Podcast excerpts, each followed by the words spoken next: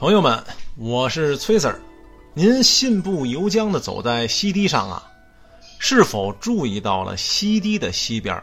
哎，这儿还有一片类似稻田的庄村，与万寿山和昆明湖的皇家园林啊，略有些不同。这儿的清静优雅呀，倒不失有些小桥流水的生活气息。这儿。叫耕织图景区。最初啊，乾隆爷修建这个景区啊，是为了要体现男耕女织的这么一个意图。可后来，随着英法联军给焚毁之后啊，慈禧不是为了挪用海军军费吗？于是，在这儿建立起了海军的水操学堂。您说这胡博？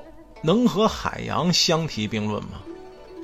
这就得说呀，当时的执政官有多么的愚蠢。